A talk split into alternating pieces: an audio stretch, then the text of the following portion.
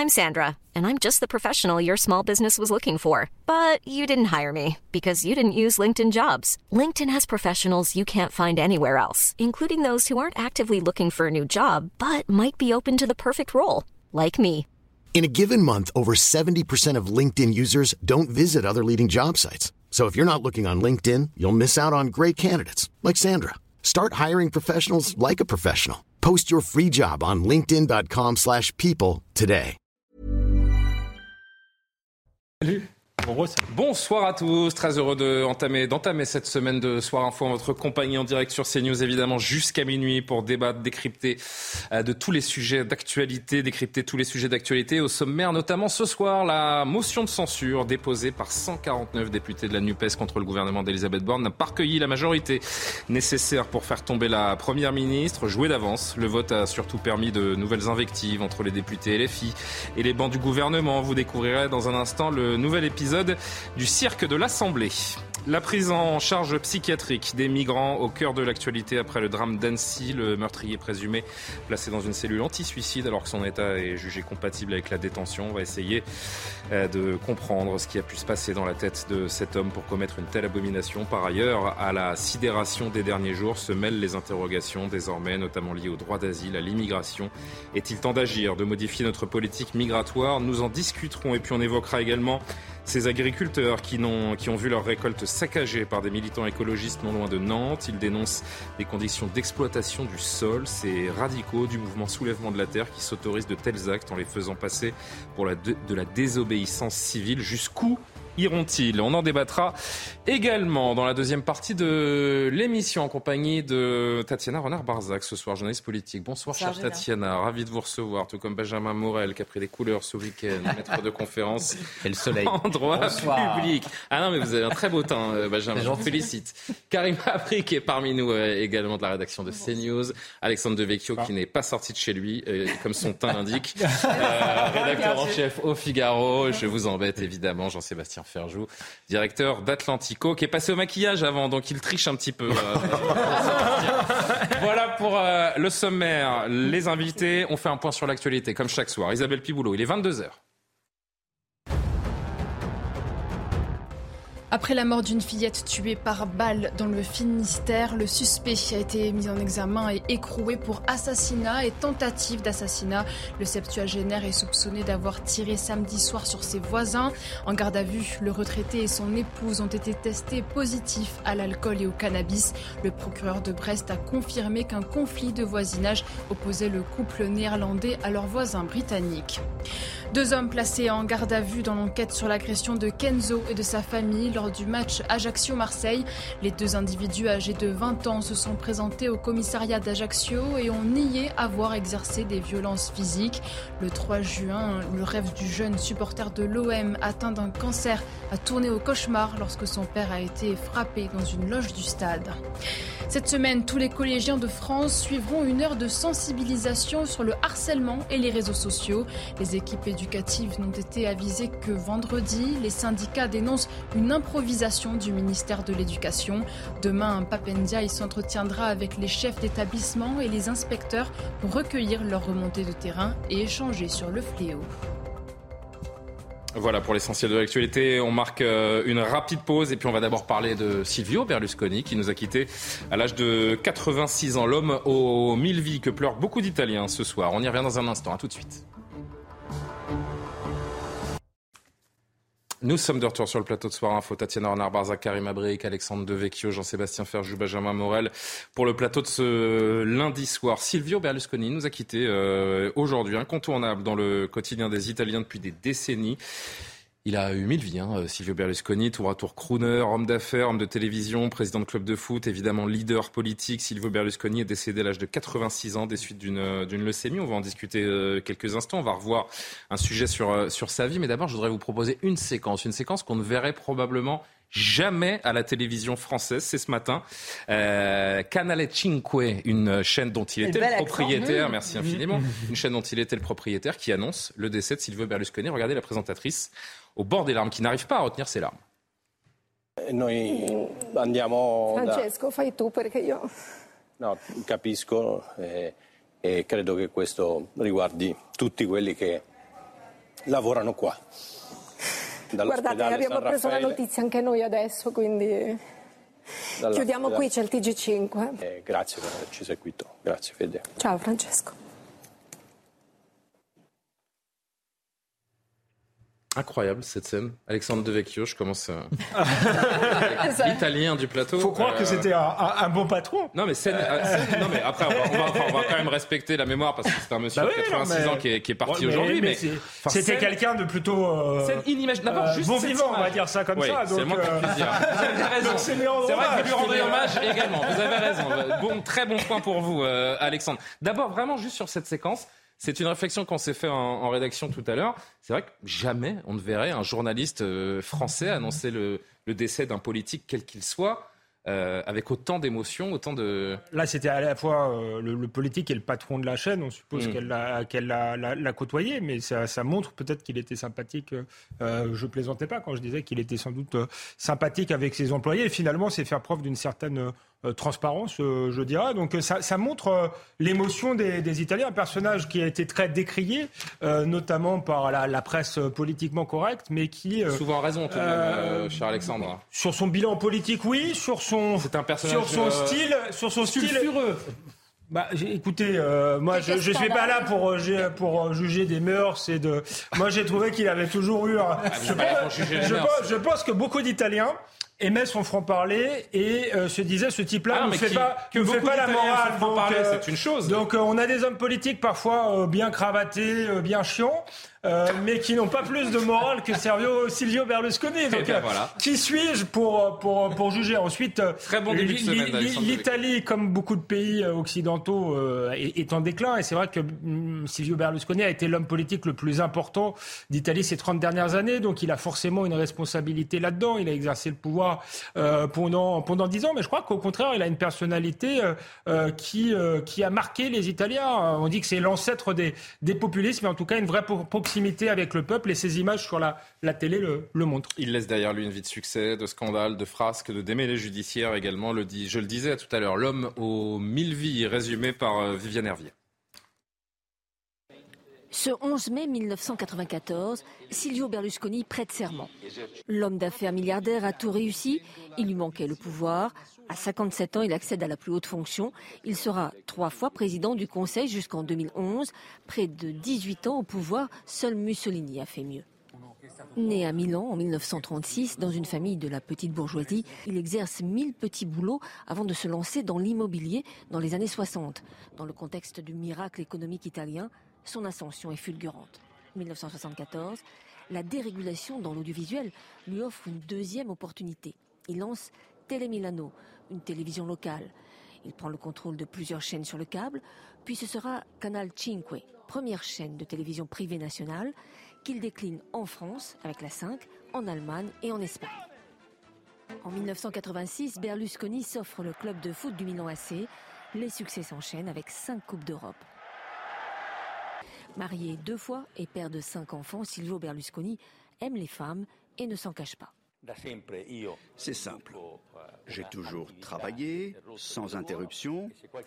Et si parfois je vois une belle fille, je dis mieux vaut aimer les filles que d'être gay.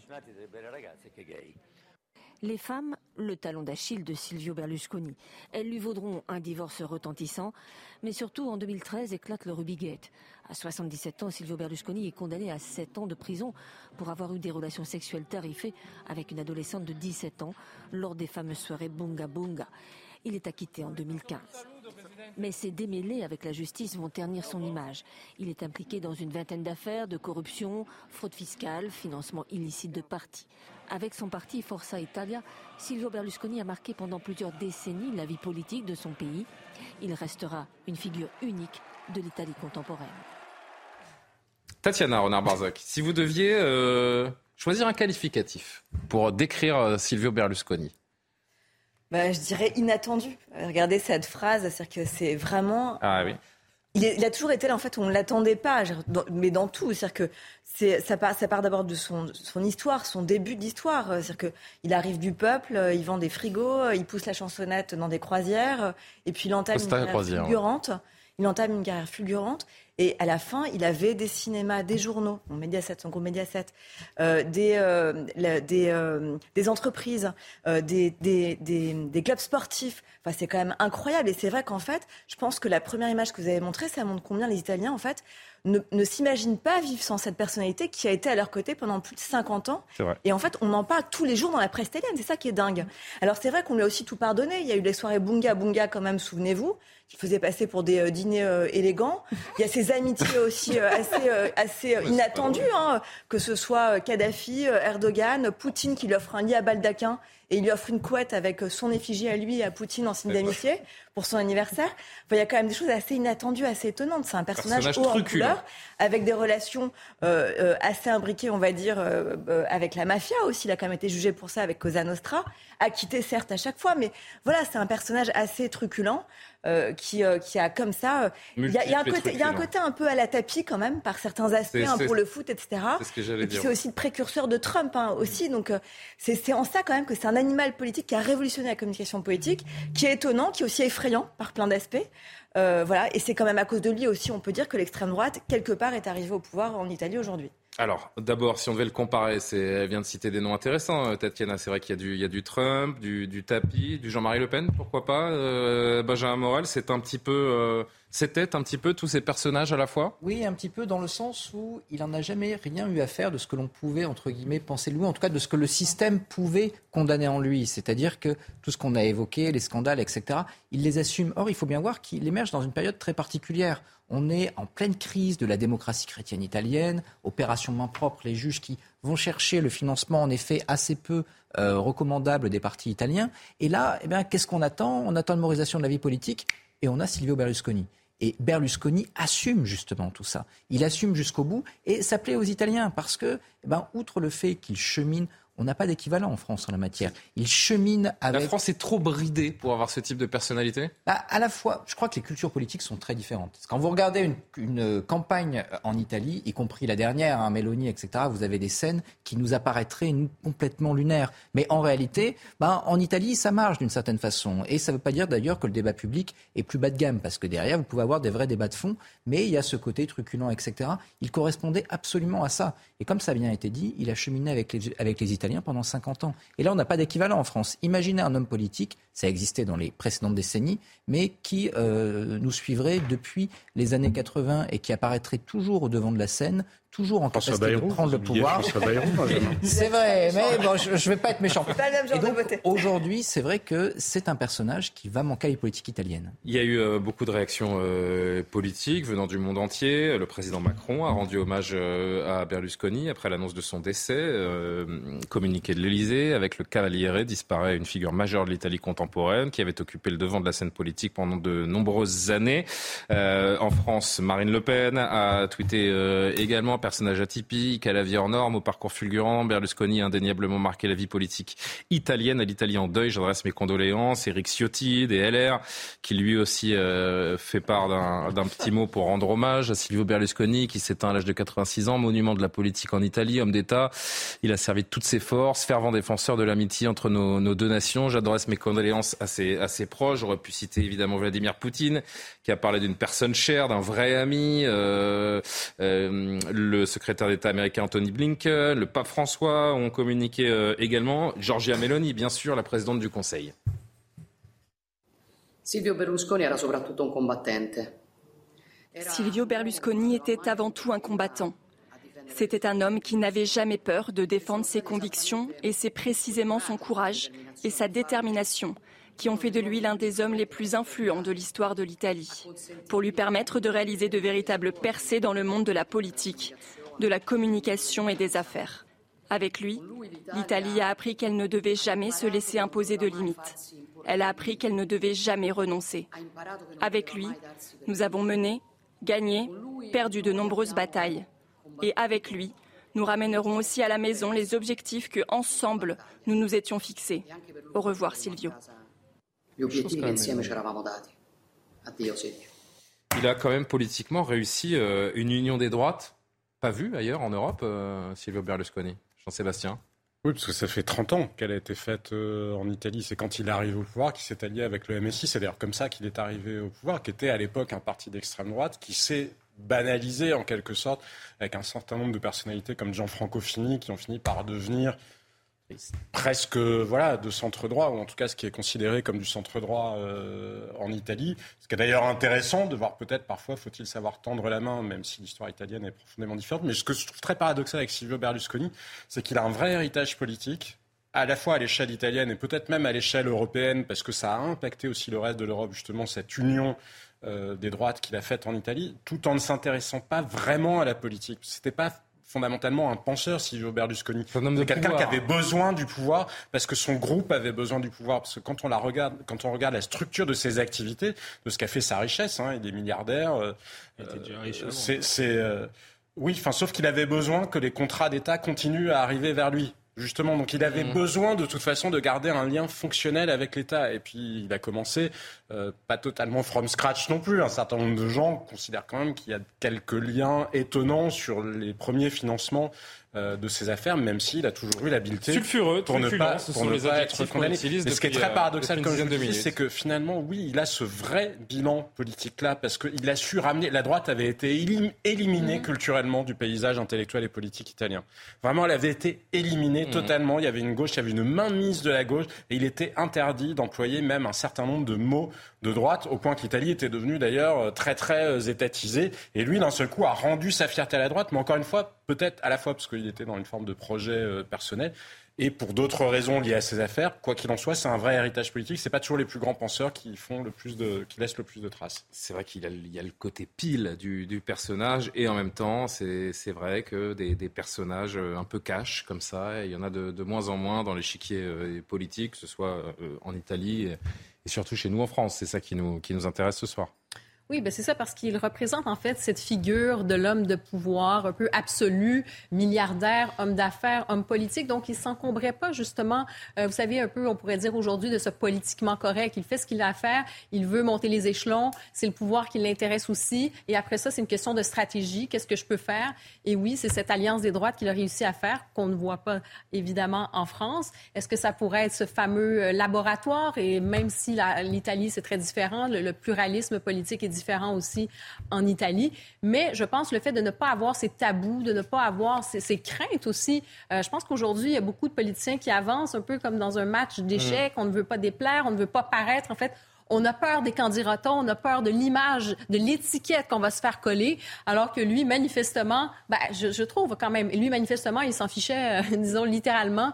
Et euh, bon, ça venait avec quelques scandales en plus aussi. Il nous reste moins de deux minutes, les amis. Benjamin et Alexandre, très vite. Le point, quand même, les systèmes politiques ne sont pas les mêmes. Non, non. Pas d'élection du président au suffrage universel direct, ça change tout sur le fonctionnement oui, des proportionnel. Et ensuite, quant à l'union des droites, dans il s'est quand, même, quand même fait manger par l'extrême droite, par deux extrêmes droites. La Liga d'un côté et de l'autre le, euh, euh, le, frère d'Italie. Donc ce qu'il reste aujourd'hui de l'héritage politique, bah, Forza Italia, forcé de constater que mm. c'est quand même réduit à peau de chagrin.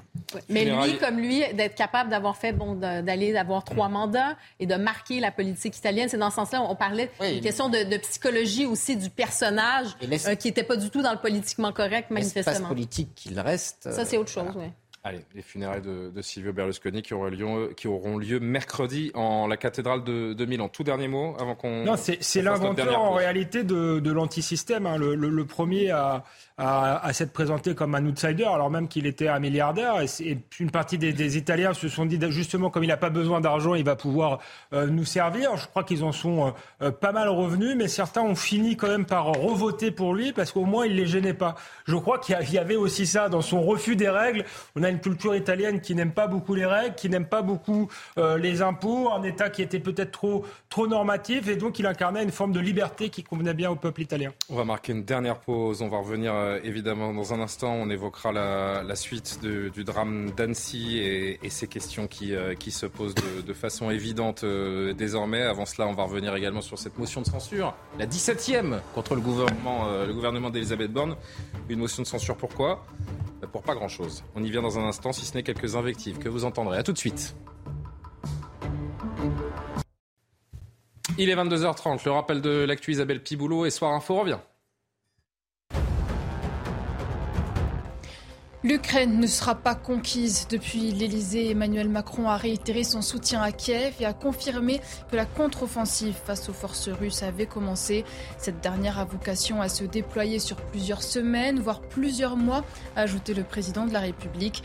Emmanuel Macron espère, à l'issue de cette contre-offensive, pouvoir déclencher une phase de négociation dans de bonnes conditions. Le micro-parti de Bruno Le Maire au cœur d'une enquête ouverte le 2 juin. Elle concerne le financement de campagne du micro-parti intitulé Avec BLM. Le ministre de l'économie et des finances s'est dit surpris, affirmant que ses comptes de campagne avaient été validés. Les investigations doivent déterminer si le micro-parti, créé en 2016 pour la primaire de la droite, a bénéficié de dons illégaux sur les 2 millions d'euros récoltés. Le point d'indice dans la fonction publique revalorisé de 1,5% au 1er juillet. Pour soutenir les bas et moyens salaires, le gouvernement annonce aussi une prime dégressive, dite de pouvoir d'achat. Entre 300 et 800 euros seront versés avant la fin de l'année. La CGT dénonce une mesure largement insuffisante face à l'inflation et qui ne concerne qu'une partie des salariés.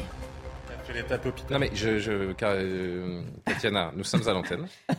Vous avez chaud sur le plateau, j'ai entendu. La régie est prévenue. Nous avons essayé de mettre un petit peu d'air tropical. mais je suis pas sûr que ça passionne nos amis qui, nous regardent.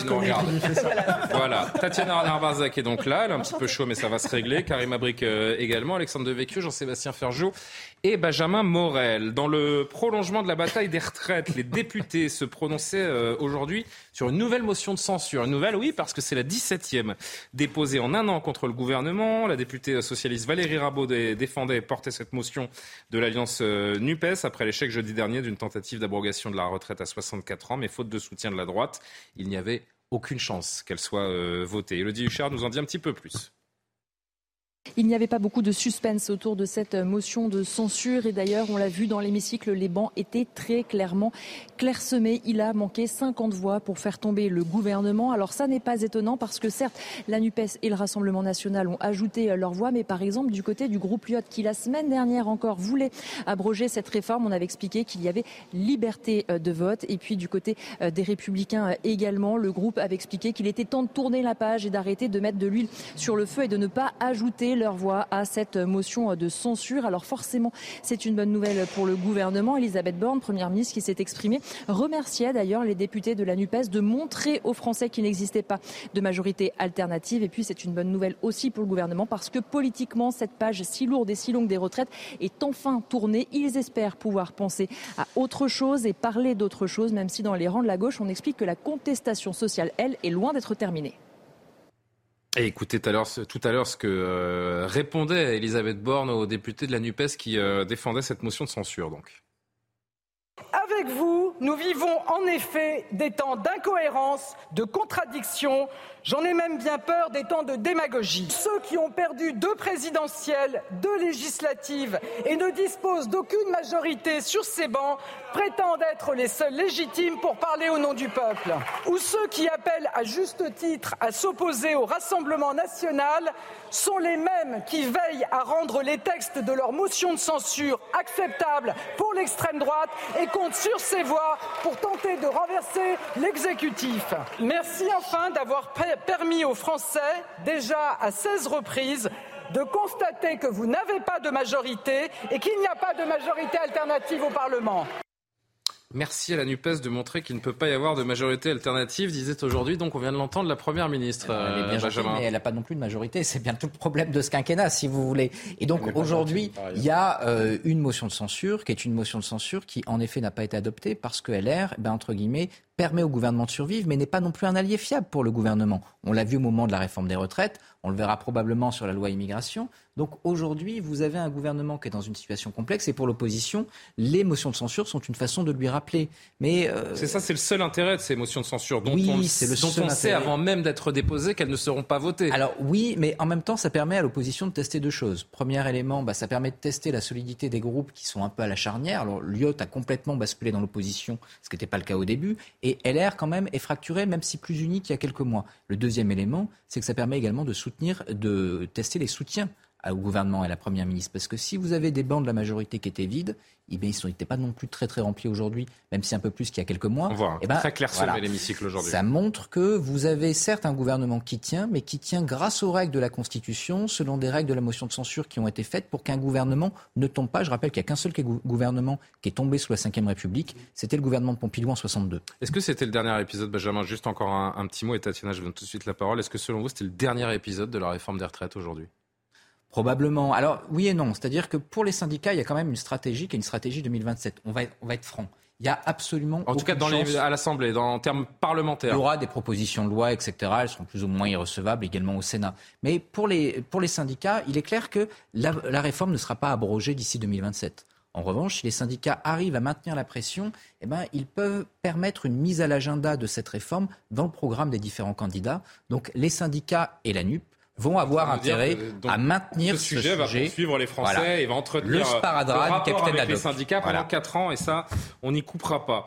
Euh, un petit mot, Tatiana Renard-Barzac là-dessus Plusieurs choses. D'abord, il n'était en fait pas question des retraites cet après-midi parce que euh, justement la motion de censure de la NUPES c'était plus justement pour le droit de débattre du Parlement et c'était plus là-dessus qu'ils axaient les choses. Et, et, je constate, comme vous le disiez Benjamin d'ailleurs, que Lyot évidemment n'a pas voté cette motion de censure. Et c'est vrai qu'ils vont un peu euh, dans le sens euh, du vent, on va dire, parce qu'ils voyaient bien qu'il n'y aurait pas de majorité et qu'ils avaient déjà échoué par neuf voix. Souvenez-vous, la, la, dernière motion de censure partisane. Donc, ça, c'est la première chose. Deuxièmement, c'est vrai que LR est très euh, branlant, on va dire, et qu'il y a un risque de motion de censure d'ailleurs que, que, brandit, euh, les LR, que brandissent les LR pardon, euh, à l'occasion du projet de loi immigration, hein, parce qu'ils menacent justement le gouvernement de voter une motion de censure si jamais il ne prenait pas en compte les ah, considérations, les demandes des républicains. Ça, c'est la troisième chose. Et enfin, euh, bah, la suite, c'est quoi La suite, en fait, c'est peut-être un, remaniement, parce qu'en fait, euh, Elisabeth Borne aura connu 17 donc motions de censure, quand même, c'est énorme, hein, il faut quand même le rappeler. Euh, et, et, et, soit elle reste et elle risque d'en connaître une nouvelle avec le projet de loi immigration. Et si elle ne reste pas, euh, là, les, le jeu est très ouvert.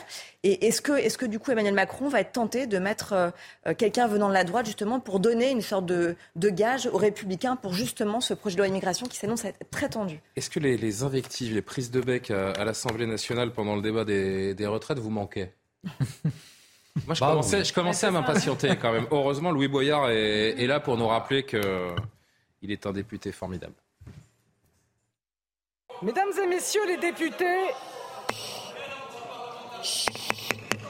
est-ce que vous pouvez, s'il vous plaît, vous taire et écouter la Première ministre? Vous ne, vous ne cessez de l'interrompre. Monsieur Boyard, Monsieur Boyard, je vous demande de vous taire. Monsieur Boyard, Monsieur Boyard, je vous rappelle à l'ordre. Monsieur Boyard, je prononce à votre rencontre un appel à l'ordre avec inscription au procès verbal. Je vous prie de vous taire et de respecter cette assemblée et la première ministre. On a l'impression d'être dans une classe d'un oui, où le proviseur euh, promet 4 heures de colle à son, euh, à son élève perturbateur. Quoi. Vraiment, c'est confondant. Euh, Jean-Sébastien Ferjou, un mot sur cette, euh, sur cette séquence Oui, je ne sais même pas ce qu'il y a vraiment à en dire, parce que il n'y a rien de construit. Bah, le comportement a... du député Boyard. Et oui, mais là, euh, non, mais on a, on a des choses à dire en termes de respect, peut-être d'attitude face à. Non, mais bien sûr, mais c'est pour, non, mais c'est pour ça que c'est confondant parce oui. qu'il y a eu des moments où il y a pu avoir des passes d'armes, alors exprimées de manière très abrupte sur la forme, mais qui se jouaient sur des questions politiques. Là, on comprend même pas pourquoi il s'énerve en fait.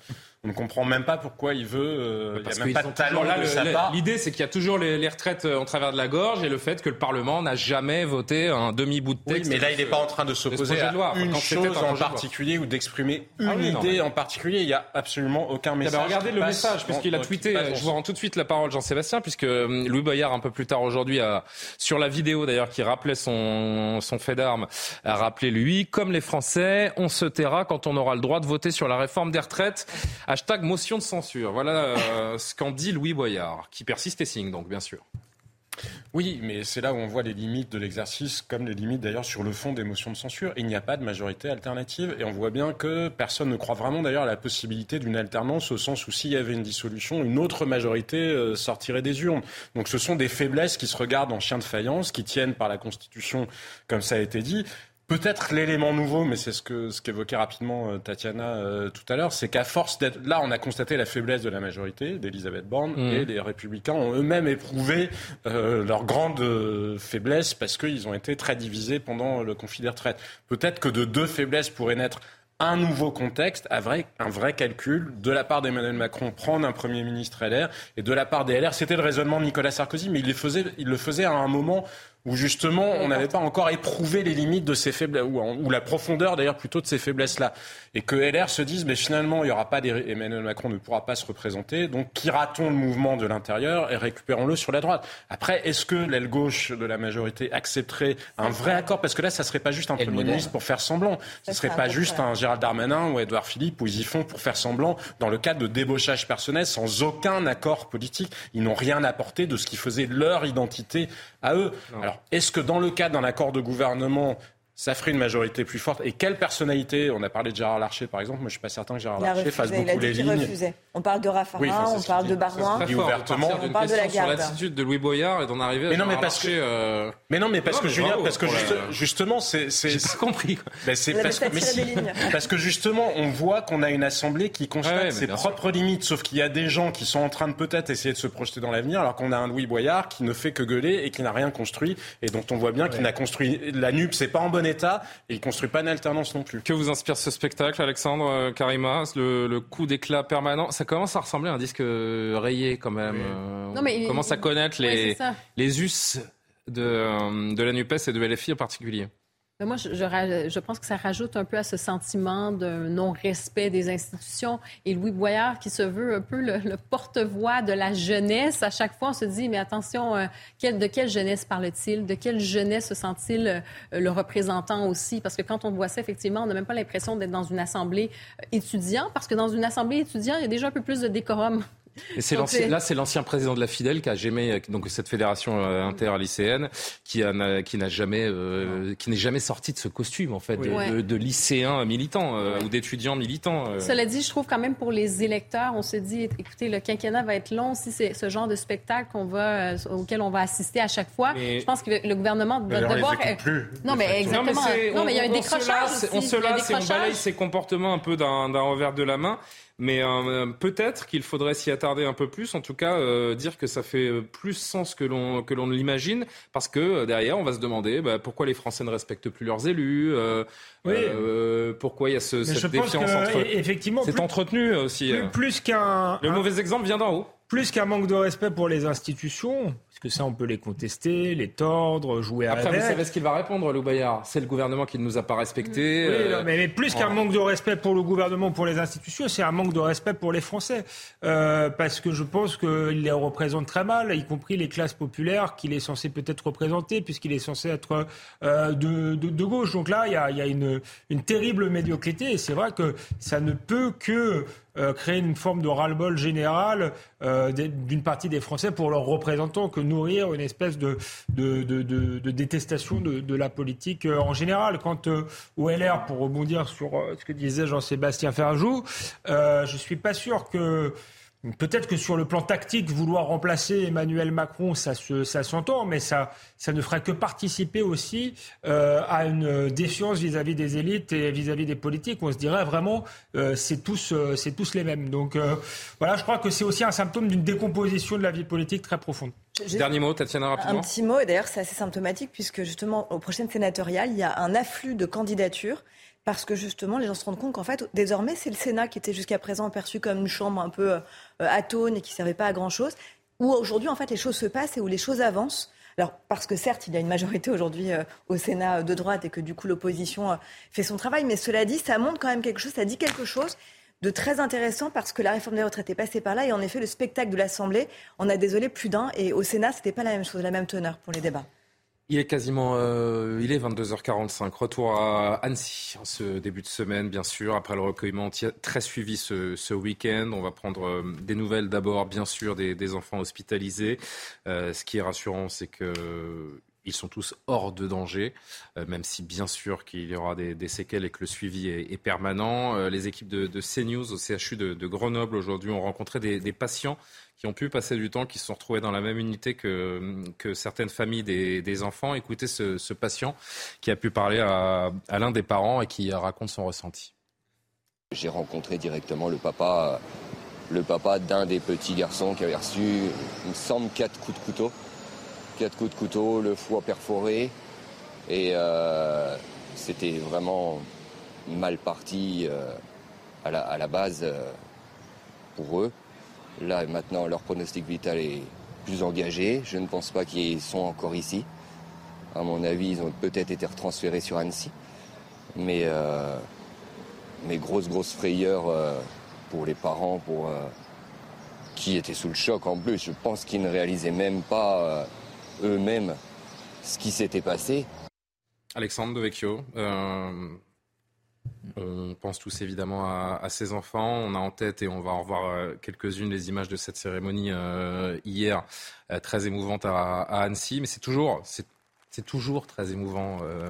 mais après, qu'attendons-nous? Quel sursaut? Ce sont des scènes qui se répètent et des, et des questions qui, qui se pérennisent. Oui, vous avez raison. Hein. Euh, il y avait eu après euh, Charlie Hebdo, même si c'était pas de, même nature, euh, une, oui, mais des millions et des millions de, manifestants, la plus grande manifestation depuis 4000 personnes hier à Annecy. La, hein. libération. on a eu les marches blanches après le, Bataclan, les bougies. Donc c'est très bien, c'est très digne. Ça montre qu'on est un pays qui est encore solidaire, soucieux des autres, pas totalement individualiste. Mais maintenant, ce qu'on veut, c'est des résultats de, l'action politique, des mesures concrètes pour en empêcher euh, euh, un phénomène migratoire, notamment qui se traduit euh, par plus de violence sur un pays qui est déjà en, décomposition. Et, pour l'instant, ce sont un sursaut de dignité des Français. Le risque, c'est qu'à un moment donné, les gens soient tentés de se faire justice eux-mêmes parce qu'ils ont plus confiance en la politique et dans les pouvoirs publics. C'est vrai que c'est beau, c'est touchant, c'est important de voir ces images, de procéder à ces, à ces moments d'hommage. ça convoque plein d'énergie positive. Mais est-ce que c'est comme ça qu'on se défend? Mais l'un, je pense qu'il ne faut pas opposer euh, les choses, c'est important. Il semblerait que l'un s'oppose à l'autre ces derniers jours, euh, Jean-Sébastien, et c'est pour ça que je pose ces, questions-là, parce que vous voyez bien qu'il y a une partie, notamment des, observateurs et des acteurs politiques, qui disent non, le temps, il est là, il est sur ces images et pas autre chose. Et puis d'autres euh, également qui disent non, non, au, contraire, le temps, il ne doit pas être à, poser des peluches et allumer des bougies, ça on l'a déjà fait trop, et maintenant on doit agir tout de suite maintenant. Oui, mais Là, il s'agit quand même, a priori, de quelque chose qui relève plus de la psychiatrie. En l'état, en tout cas, rien n'indique qu'il s'agisse d'un attentat, d'un projet ben, politique. on va y venir dans un instant, mais c'est un homme qui est dans, une cellule dont on a dit qu'il était euh, compatible avec la garde à vue, avec la détention. Donc, euh, si c'était un, cas psychiatrique, pris dans, le, sens, il n'a pas centre de soins ce soir. Pris dans l'autre sens, il n'a pas revendiqué d'actes politiques, de, volonté d'imposer un modèle, un message, euh, je ne sais quoi, à la société française. Et par ailleurs, il était en situation euh, légale sur le territoire euh, français. Donc on ne peut pas en permanence, il faut distinguer les choses. Oui, il y a une question qui se pose sur la manière dont nous gérons les demandes de droit d'asile. Il y a une question qui se pose très clairement sur euh, le fait que les règles européennes ne soient pas harmonisées et que la France soit les pays qui, offre le plus de soutien en quelque sorte aux demandeurs d'asile, ce qui fait que nous récupérons des gens qui soit ont déjà été déboutés du droit d'asile, soit qui ont obtenu le droit d'asile dans un autre État européen et qui ensuite viennent en France essayer de bénéficier d'un certain nombre d'allocations, puisque ça c'est un sujet.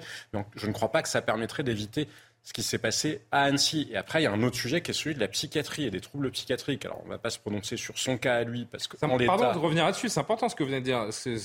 Peut-être que j'ai mal compris, mais donc revenir sur le, droit d'asile et son fonctionnement n'aurait pas empêché euh, ce qui s'est passé à Annecy hier? C'est un homme qui était depuis huit mois, qui végétait en France depuis huit mois. Il a obtenu le droit d'asile euh, oui. en Suède.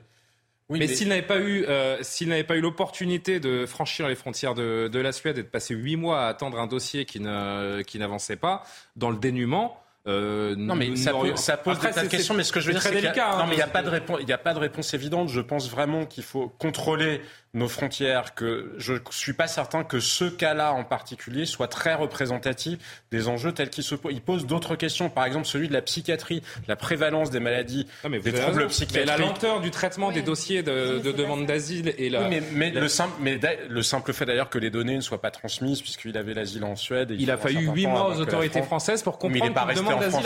Il, est, il est allé en Suisse, il est mmh. allé en Italie, mais là où je voulais quand même vous dire, parce que ça me paraît extrêmement important, sur la psychiatrie, la prévalence des troubles psychiques ou psychiatriques chez les migrants est quand même plus élevée que dans la population moyenne. pour, les, pour les troubles dépressifs, c'est trois fois plus que dans la population moyenne. Pour les troubles psychotiques, c'est cinq fois plus la prévalence que dans la population moyenne. Et pour tout ce qui relève des stress post-traumatiques, c'est 18 fois plus. Ça, c'est aussi à prendre en compte, y compris dans les moyens que nous donnons à la psychiatrie. Parce que, à un moment, d'une certaine manière, on est obligé d'accepter un certain nombre de demandeurs euh, d'asile, mais donnons-nous les moyens de gérer correctement ces enjeux-là. C'est un sujet Parce que la désolation et l'indignation, ça peut pas suffire. C'est un sujet qu'on va traiter. On a, on a un sujet justement pour évoquer le, le, suivi euh, psychiatrique des, des migrants, parce que vous avez raison, il y a une question très importante euh, là-dessus. Je voudrais juste, et Tatiana, je vous ai vu, Karima, je, je sais que hum, vous êtes la prochaine à vous exprimer également. Je voudrais juste qu'on voit ce plateau de Thomas Bonnet qui est sur place à, Annecy, qui nous donne les dernières informations sur, euh, sur le mise en examen pour, euh, pour tentative d'assassinat, je le rappelle, placé en détention depuis samedi.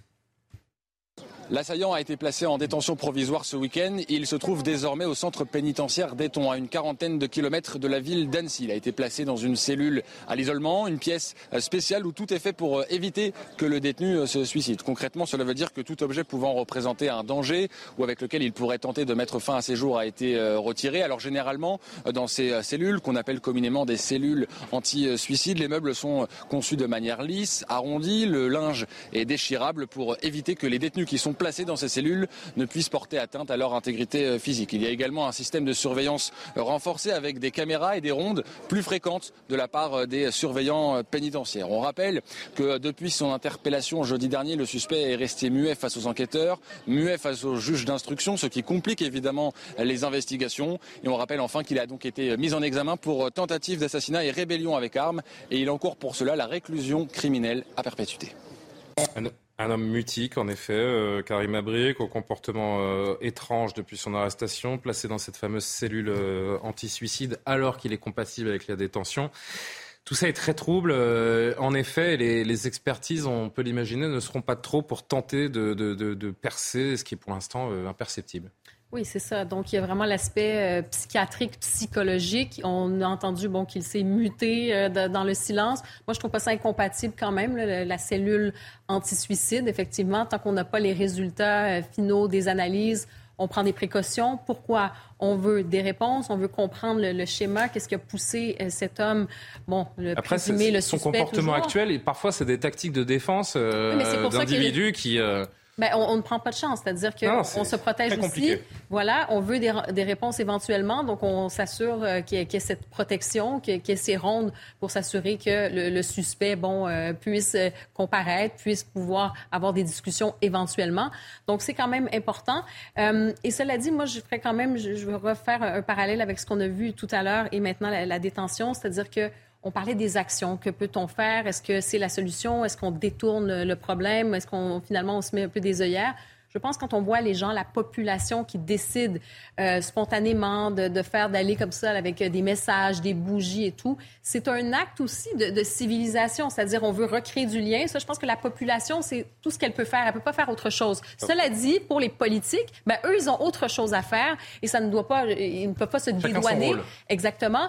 Et je pense qu'ils ne peuvent pas se détourner des véritables, euh, enfin, des, des causes possibles de certaines actions. Et est-ce que, on parle de psychiatrie aussi, est-ce que le parcours, hein, cette espèce de déroute, euh, ce parcours d'errance, ce dysfonctionnement dans les délais, euh, est-ce que tout cela contribue aussi à mettre, une, comme, on disait des fois, des, pressions psychologiques à des gens qui sont malades aussi?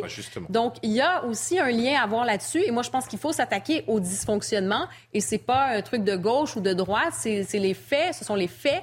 Et à un moment donné, ben, les, les, les, cette oreille. Non, mais exactement. Les étiquettes infamantes, c'est facile. On, peut comme ça détourner le regard et ne pas s'attaquer au véritable dysfonctionnement. Le psychiatre qui a examiné l'individu d'ores et déjà a relevé l'absence d'éléments délirants francs, mais il est trop tôt pour se prononcer sur une éventuelle pathologie psychiatrique. Je le rappelle, selon le, parquet d'Annecy. Cette question son épouse a dit, son épouse s'est confiée quand même dans la presse britannique. Oui enfin, son ex-épouse, en disant qu'elle avait alerté les autorités sur son état euh, psychologique. Alors justement, quel est le suivi psychologique, psychiatrique des, migrants qui arrivent sur, euh, sur notre territoire quand on sait qu'ils viennent parfois de, terrains euh, très violents ou ont vécu des choses traumatiques? Regardez ce sujet de, Sarah Fenzari et on entre de plein pied dans ce, dans ce thème-là. Depuis son interpellation, Abdelmazi H n'a donné aucune explication. Son comportement en revanche, questionne. Depuis jeudi, il fait obstruction à la garde à vue, notamment en se roulant par terre. Une attitude et une santé psychique qui interrogent les enquêteurs, qui ont fait savoir que l'homme n'avait pas d'antécédents psychiatriques connus. Mais déceler un problème psychologique n'est pas simple. Comment peut-on décrire si quelqu'un euh, est un déséquilibré ou pas? Ça doit venir soit de la personne elle-même, soit ça peut être à la demande euh, de ses proches. Selon la mère du suspect, il souffrait d'une grave dépression et ses échecs pour obtenir un passeport suédois avaient aggravé son état. Le mis en cause de l'attaque d'Annecy a été mis en examen pour tentative d'assassinat et rébellion avec armes, puis placé en détention provisoire. Euh, Tatiana Larbaz, vous vouliez réagir sur, euh, sur ce thème-là? C'est vrai, comment euh, peut-on faire preuve d'une telle barbarie? Il y a un problème de santé mentale évident chez beaucoup des gens qui viennent de ces pays où ils ont vécu dans des conditions de, de violence extrême. C'est ce qu'on disait en lançant le sujet. En fait, c'est tout le problème. Je vais Et c'est indétectable. Oui, je vais tirer le fil qu'a commencé à dérouler Jean-Sébastien, parce qu'en fait, on a un problème, c'est-à-dire qu'on accorde le droit d'asile à des personnes, en effet, qui viennent pour des raisons de persécution, ou qui ont vécu donc des choses extrêmement dures, souvent dans des pays en guerre, ou, ou qui sont euh, en fuite parce que ce sont des, réfugiés politiques ou autres, bref.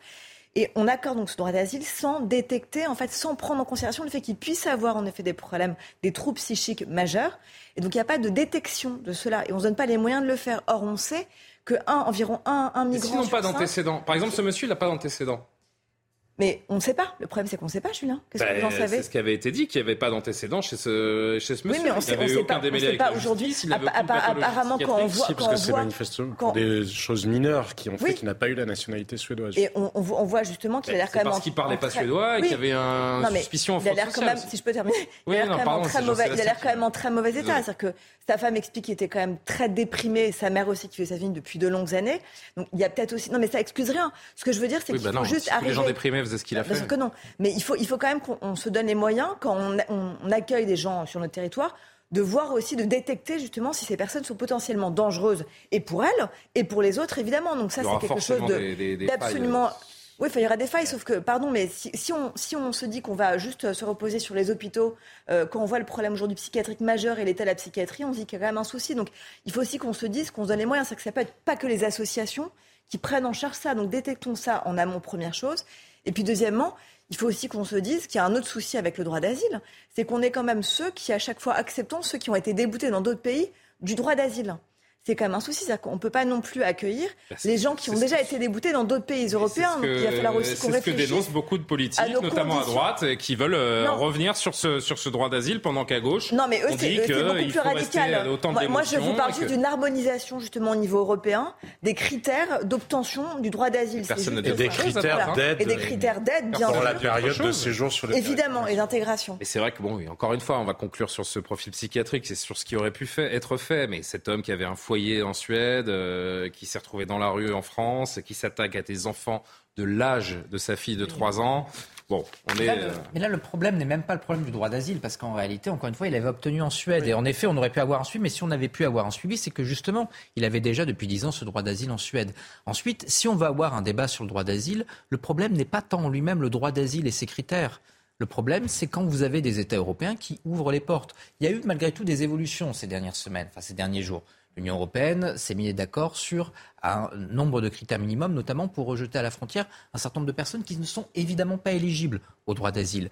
Mais quand, en 2015, vous avez Angela Merkel qui dit écoutez, venez, c'est open bar, parce que moi, je suis très touché par la situation syrienne, et que l'ensemble de l'Union européenne, tout d'un coup, se retrouve face au phénomène de la crise des réfugiés syriens, là, vous avez un détournement du droit d'asile. Le problème, encore une fois. Sans consultation de exactement, sans consultation de ses partenaires et Dans tout le monde devant le fait accompli. Exactement. Et donc, là, aujourd'hui, si jamais on veut que justement Schengen continue à tenir, si on veut maintenir le droit d'asile, il va falloir qu'au niveau de l'Union européenne, vous ayez des critères minimums et que vous ayez une coordination. Sinon, il faut rétablir les frontières.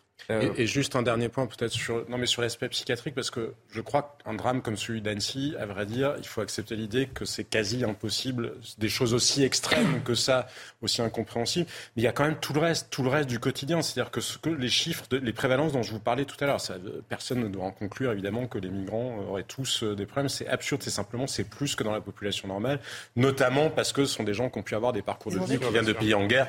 C'est pas les seules explications, il peut y avoir d'autres raisons, mais bref. Il y a de vrais mais traumatisés. mais euh, surtout, des troubles dépressifs sévères, ça impacte le quotidien. Quand on parle d'autres choses, par exemple des dysfonctionnements dans l'éducation nationale, enfin à l'école, entre les, les, enfants entre eux, quand on parle d'agressivité dans les rues, etc., c'est aussi lié à l'état psychiatrique de la population. Et l'État, on ne peut pas. au bout du bout, on en revient à cette question-là. On a beaucoup parlé pendant l'affaire Avoir les États-providence avec le degré de protection que nous souhaitons avoir et les flux migratoires que nous avons Et pouvons-nous, même chose, consacrer aussi peu d'argent que nous le faisons, notamment à notre système psychiatrique, et accueillir autant de gens que nous l'accueillons Parce qu'on veut tout et son contraire, où on ne tranche rien, c'est une espèce de en même temps qui, à l'arrivée, se retourne contre tout le monde et ne pourra créer qu'une situation politiquement profondément Quelle serait la politique migratoire euh, idéale? En tout cas, faut-il. Euh, euh, faut-il changer les, règles et est-ce qu'on touche aux limites de, notre système? On continue d'en discuter un instant. Il est euh, un tout petit peu plus de 23 heures. Le rappel de l'actualité d'abord. Isabelle Piboulot. Après la mort d'une fillette tuée par balle dans le Finistère, le suspect a été mis en examen et écroué pour assassinat et tentative d'assassinat. Le septuagénaire est soupçonné d'avoir tiré samedi soir sur ses voisins. En garde à vue, le retraité et son épouse ont été testés positifs à l'alcool et au cannabis. Le procureur de Brest a confirmé qu'un conflit de voisinage opposait le couple néerlandais à leurs voisins britanniques. Le comité de veille et d'anticipation des risques sanitaires alerte. La France doit muscler sa prévention face à la grippe aviaire. La persistance du virus et la multiplication des foyers peut faciliter une transmission à l'homme. Le COVAR s'appelle à renforcer les actions pour la vaccination, les mesures préventives à appliquer dans les élevages ou encore les financements de recherche sur la grippe aviaire. L'Ukraine se défend avec un courage exemplaire tout en faisant face à des défis considérables, a salué Emmanuel Macron. Alors qu'une contre-offensive est en cours, l'Ukraine a annoncé un bilan en hausse des victimes des inondations dues à la destruction d'un barrage sur le fleuve Dniepr la semaine, dernière. 10 morts et 41 disparus sont à déplorer dans la région de Kherson la sidération des derniers jours autour du profil du mis en examen se sont donc mêlées ces interrogations, notamment liées au droit d'asile, à l'immigration. Deux visions s'opposent sur le droit d'asile et la corrélation entre présence migratoire et agression de, ce type, du type de, celle qui a frappé Annecy euh, la semaine dernière. Écoutez, pour euh, illustrer ces deux visions, le patron du RN, Jordan Bardella, et la députée LFI Clémentine Autain. Ce drame, c'est la conséquence du désordre migratoire qui règne aujourd'hui en France et en Europe. Comment un réfugié, ensuite. Comment un réfugié euh, syrien mhm. qui a le droit d'asile euh, accepté, puisque sa demande a reçu un avis favorable de l'État suédois en Suède, mhm. a-t-il pu se déambuler librement dans l'espace Schengen et se mhm. retrouver en France, alors même que sa demande d'asile qu'il avait fait dans un second temps en France a été rejetée? Donc il faut remettre à plat aujourd'hui les règles de circulation dans l'espace Schengen comme euh, les critères d'octroi du droit d'asile. Parce que le droit d'asile est donné dans l'Union européenne de manière beaucoup trop large, et notamment dans sa dimension un peu nouvelle qui est celle de la protection subsidiaire, qui fait que, euh, euh, y compris les populations concernées très largement au sens large par un conflit, peuvent recevoir la protection des nations européennes je suis en désaccord complet avec la petite musique qui s'est fait entendre sur les thèmes, sur l'agenda qui est celui de l'extrême droite. Voilà. Parce que immédiatement, on est passé au procès de l'ensemble des migrants. Or, ce Syrien, effectivement, il est syrien et d'origine syrienne. Pourquoi a-t-il fait cet acte? Est-ce qu'au fond, s'il l'avait fait dans un autre pays, on s'en serait dédouané en disant bah, c'est pas grave, il y a un acte de démence, euh, euh, mais c'est ailleurs, ça n'est pas en France. Donc, mais vous euh, refusez de faire le lien entre ce drame et l'immigration? Il n'y a pas de lien. Quel est le lien? Il n'y a pas de lien, Alexandre Devecchio? Non, mais ça, a été dit, évidemment que euh, qu'il y a euh, un lien, puisque c'est quand même une violence qu'on apporte de l'extérieur. Tout à l'heure, Jean-Sébastien Ferjou parlait de, l'importance des cas psychiatriques chez les, euh, chez les, demandeurs euh, d'asile, c'est quand même une question à, se poser. Est-il raisonnable dans une société aussi violente que la nôtre d'accueillir des gens qui viennent de sociétés brutales et qui potentiellement pourraient être violents dans la nôtre Ensuite, le, droit d'asile a été considérablement dévoyé. Moi, je suis favorable à ce qu'on défende les réfugiés politiques, ceux qui se sont vraiment battus dans leur pays, qui ont fait de la politique. C'est ça la question, Alexandre. Qu'est-ce que ça veut dire le droit d'asile ben, Là, il n'est pas au titre de, de, de Est-ce que le droit d'asile tel qu'il a été créé a encore un sens euh, bah, bah, aujourd'hui? Là, c'est devenu en partie une filière pour l'immigration parce que les, migrants savent que s'ils demandent le droit d'asile en France, même s'ils sont déboutés, ils vont rester. Là, en l'occurrence, ils l'avaient obtenu, mais ils ne l'avaient pas obtenu en tant que réfugiés politiques, mais au titre de la, la protection subsidiaire. C'est-à-dire que quand on est dans un pays en guerre, on, maintenant, on accueille les gens parce que leur pays euh, est en guerre. Je crois que ça ne suffit pas. Avant, c'était des gens qui étaient euh, engagés, euh, militants, qu'on considérait comme des. C'était des, populations de pays en guerre. C'est pas, c'est pas fou en soi, Alexandre. Quand même. non, mais ça n'a pas toujours existé. On en fait un droit sacré. Ça n'a pas, ça n'a pas toujours existé parce qu'il y a beaucoup de pays. Et ça n'a pas lieu d'être pour vous d'accueillir toutes les populations qui en font bah, la demande quand un pays, est en guerre. Si on était un pays extrêmement prospère où l'intégration fonctionnait bien, euh, euh, je vous dirais peut-être ah pas non. Là, par rapport à nos capacités d'accueil, vous estimez que c'est pas forcément une chose. Dans des tentes, c'est pas la peine. Et d'autant plus que des gens qui, viennent, de, qui sont traumatisés, faut prendre soin d'eux. On n'est pas capable de, de prendre soin d'eux et de les suivre. Donc on a des bombes euh, à, retardement. Donc tant que ça va pas mieux dans la situation intérieure, il faut limiter au maximum le droit d'asile. Et le meilleur moyen, c'est de faire en sorte que les demandeurs d'asile fassent la demande à l'extérieur, dans leur pays d'origine ou dans un pays par beaucoup de politiques, en effet. Alors, je voudrais, vous, chacun veut réagir. Je voudrais juste que vous entendiez ce dernier extrait de Jordan Bardella, le patron du euh, RN, président du RN, euh, qui ne veut pas que la France ressemble, euh, que l'ensemble du territoire ne ressemble à la Seine-Saint-Denis. Écoutez-le. Moi, je suis allé il y a quelques jours. J'avais eu l'occasion d'ailleurs de répondre aux questions de, votre chaîne en direct, à la frontière entre la France et l'Italie, à Menton, qui subit un afflux migratoire majeur, considérable une grande partie de ces personnes, je l'ai constaté moi-même auprès des policiers de la police aux frontières, ne viennent pas de pays en guerre. Ils, viennent de la Tunisie, ils, viennent de l'Algérie, ils viennent du Maroc, ils viennent de l'Afrique subsaharienne. À ma connaissance, le Maroc, l'Algérie, la Côte d'Ivoire, vous citez, euh, ou euh, des pays euh, d'Afrique subsaharienne, ne sont pas des pays en guerre. Donc, par définition, ces migrants sont des migrants économiques qui viennent avec, pour certains, l'ambition de s'installer en France, pour d'autres, l'ambition d'utiliser la France comme une zone tampon, comme une zone de passage. Moi, je ne souhaite pas que mon pays entier ressemble à la Seine-Saint-Denis, à la porte de la Chapelle, ou à ce qui est en train de se passer à Calais. Ce drame doit être un détonateur pour revoir la, politique migratoire, euh, Karim Abrik? Oui, la France et les pays occidentaux en ce moment se questionnent là-dessus, voient que les, choses évoluent énormément. Écoutez, si on regarde la Convention de Genève de 1951 jusqu'à aujourd'hui, ben oui, les, choses ont changé. Un puis, peu, Quand même, quand même un, petit peu. Et ce qui était, je pense, et ce qui l'est toujours pour moi, le droit d'asile, oui, je pense que c'est un principe noble. C'est pas juste une belle phrase qu'on veut dire. Je pense que c'est nécessaire. Euh, on, doit accueillir vraiment des, des, gens qui sont persécutés et tout ça. Cela dit, c'est une filière maintenant d'immigration économique qui est beaucoup plus vaste. Donc oui, ça a été dévoyé. Si on regarde plus globalement, moi, je, je pense que l'accueil, c'est primordial, mais l'accueil, ça veut dire aussi hospitalité, ça veut dire aussi intégration ça veut dire aussi capacité. On a parlé de la psychiatrie tout à l'heure, on a parlé des hôpitaux, on parle des écoles, on parle du logement. Euh, quand je vois que l'État se questionne et se dit on va euh, littéralement envoyer des, migrants et des SDF pendant les Jeux olympiques, hein, l'État assez un peu de Paris parce que hein, cacher cela... Répartir euh, dans, ben, quelques régions de, France. en effet, c'est une démarche qui a, commencé il y a, plusieurs semaines. Ben, c'est inquiétant. Et qu'est-ce que ça veut dire, ça, à ce moment-là? Ça veut dire qu'il y a un dysfonctionnement fonctionnement. Et aussi, puis sans être démagogique, moi je, suis pour ce qui est pour qu'il y ait un droit d'asile, effectivement.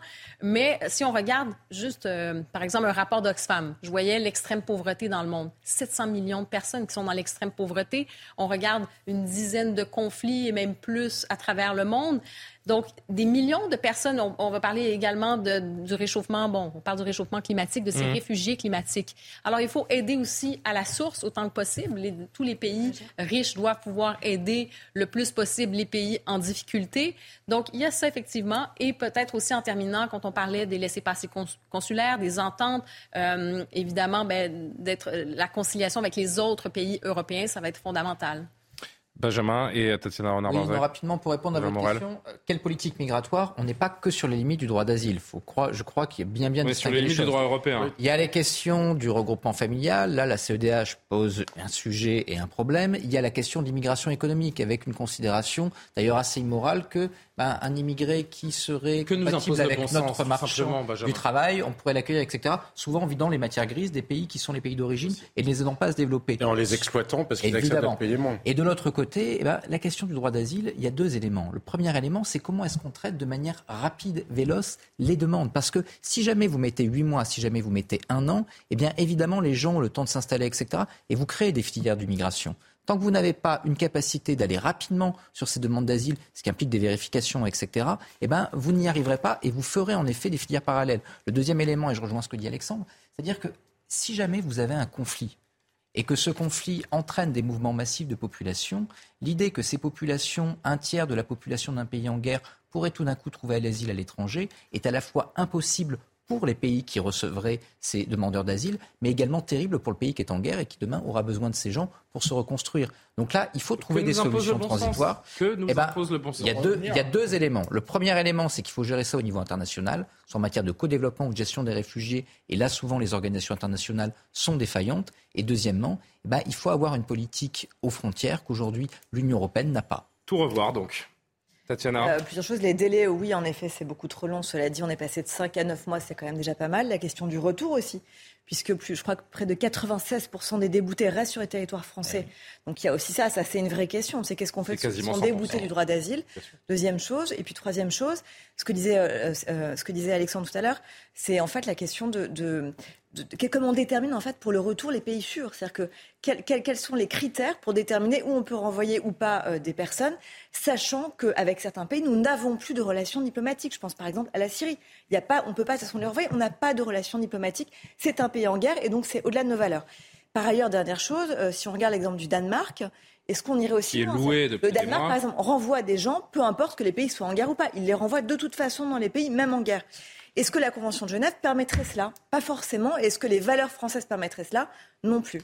En tout cas, il y a euh, en France des, problèmes inhérents à l'afflux de, migrants dont on ne peut pas à qui on ne peut pas proposer un accueil euh, digne. Il y a la question des, mineurs également qui est souvent posée. À Paris, il y a ce, sujet également qui monte euh, dans ce qu'on pourrait presque définir comme le plus grand squat de, France, à la rue Erlanger, dans le 16e arrondissement de la capitale, dans l'ouest parisien, avec des demandes d'asile pour certains, au milieu de dizaines de tentes alignées dans une école désaffectée. Quelques 500 jeunes migrants, principalement originaires d'Afrique, de l'Ouest attendent que la justice décide de l'épilogue de la situation, mais leurs conditions de vie et l'accompagnement qu'ils euh, reçoivent sont très critiqués. Regardez ce sujet proposé par Sarah Fenzari, Soumaïa Lahalou. Dans cette école désaffectée, ils sont près de 500 jeunes à dormir sur place rue Erlanger à Paris. Ils vivent depuis plus de deux mois sans électricité, sans eau, avec six sanitaires et pas une seule douche. Une situation que cet habitant juge déplorable. J'étais extrêmement choqué par la manière dont les associations qui se prétendent des associations humanitaires sont en fait des marchandages de, de, jeunes. Ils ont strictement rien à faire des, jeunes migrants. On le voit, c'est sale, c'est dégoûtant. Euh, ils vivent la plupart du temps, quand je parle de l'association, ils vivent dehors, ils restent pas dedans et ils s'en occupent pas. L'association Utopia 56, qui s'occupe de ces migrants parfois mineurs, se défend. Des dizaines de mails d'alerte à la préfecture d'Île-de-France et aux différents ministères ont été envoyés. Le gouvernement a fait le choix de garder le silence pendant plus de deux mois. En attendant une décision du tribunal de grande instance de Paris, ces jeunes continueront de loger dans les lieux. Il faudra entendre encore un peu. Donc, euh, regardez ce qu'en dit euh, Amaury Bucco, les explications avec le service police-justice.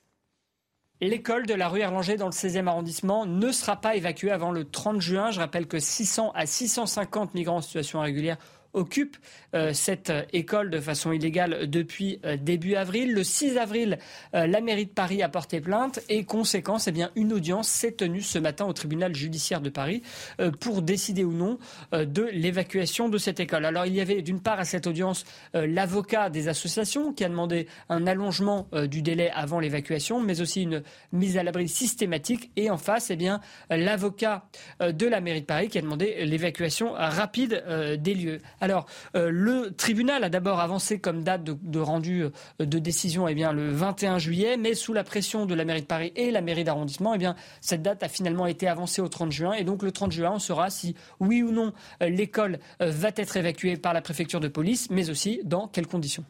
On va les évacuer vers les régions. C'était, je crois que c'était Tatiana qui mentionnait ça quand on parlait. Non, c'était carrément sur les certains migrants qui vont être répartis dans les dans les JO comme tel un cache-misère. Eh bien, on va évacuer euh, la poussière sous le tapis. Encore une fois, euh, Jean-Sébastien Ferjou. Oui, parce que je pense que ça renvoie à notre indécision fondamentale. On ne sait pas ce qu'on veut faire. Et, euh, le lien entre ce sujet-là et le précédent, il est pareil. Quelle est, la logique en réalité d'accorder l'asile à quelqu'un, d'accorder la nationalité suédoise en l'espèce à son épouse et donc mécaniquement à ses enfants, ensuite de lui dire bah non, vous non, parce que c'est même une forme de violence en quelque sorte que de dire aux gens bah oui, vous pouvez être là, mais vous n'avez pas vocation à vous intégrer. Donc oui, on voit bien que la logique c'est de dire un jour vous devrez rentrer dans votre dans votre pays. Mais comme on disait avec la Syrie, vu qu'on ne va pas au bout de nos propres logiques, dire ah bah non parce qu'ils sont plus véritablement en guerre, mais est-ce qu'on renvoie les gens, on les renvoie pas, on ne sait pas ce qu'on veut. Donc à force de ne pas savoir ce que nous voulons, on crée des situations. Évidemment, il y a des gens qui essayent de jouer de leur point de vue, on le comprend, ils essayent d'avoir une vie meilleure, enfin ce qu'ils croient d'ailleurs être une vie meilleure, parce que malheureusement, dans, souvent, euh, ils aboutissent pas à une, vie meilleure euh, loin de là. Et je pense que nous continuerons à payer longtemps cette indécision. Il faudra sortir, y compris assumer moralement qu'il y a peut-être des choses qui nous paraissent, euh, enfin, je, ne sais pas comment le qualifier, mais pas d'une extrême élégance, mais parce que la vie est faite de ça aussi et que cette incapacité à assumer, à, se fixer des priorités une fois pour toutes, je pense que ça finira dans la violence parce qu'il y a des situations, parce que pour les riverains, pas forcément ce cas-là, mais bien souvent pour les riverains, ça crée des situations impossibles. Un jour, à force que l'État s'en lave les mains et que nos responsables politiques ne veuillent pas trancher, je pense que ça finira par créer des, drames. Vous avez des mineurs isolés qui ont ce, ce fameux quasiment triple régime de, protection du fait de la minorité, de l'isolement, du statut euh, d'étranger. Vous avez ces associations également qui jouent un jeu parfois dangereux en, faisant venir, en entretenant l'espoir de, ces personnes sans, euh, sans vraiment les suivre euh, jusqu'au bout. justement, écoutez ce, riverain de la rue Erlanger qui déplore cette situation qui tape verbalement sur, sur les associations qui est, dans l'occurrence, c'est Utopia 56, hein, association qui est avec les migrants de la rue Erlanger. Écoutez ce qu'il en dit avec ses dérives.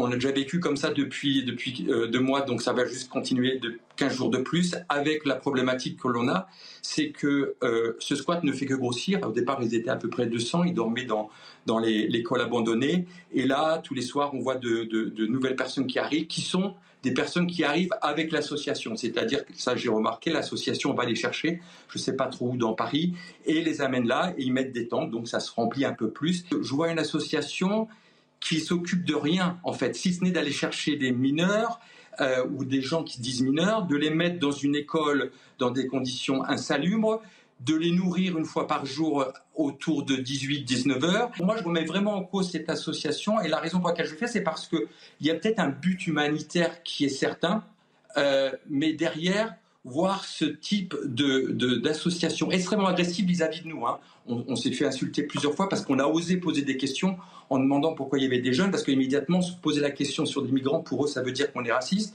Euh, on nous a demandé pourquoi on ne les prenait pas chez nous, puisqu'on était riches, euh, pourquoi euh, on, ne les soutenait pas, oui, ce, genre de phrase.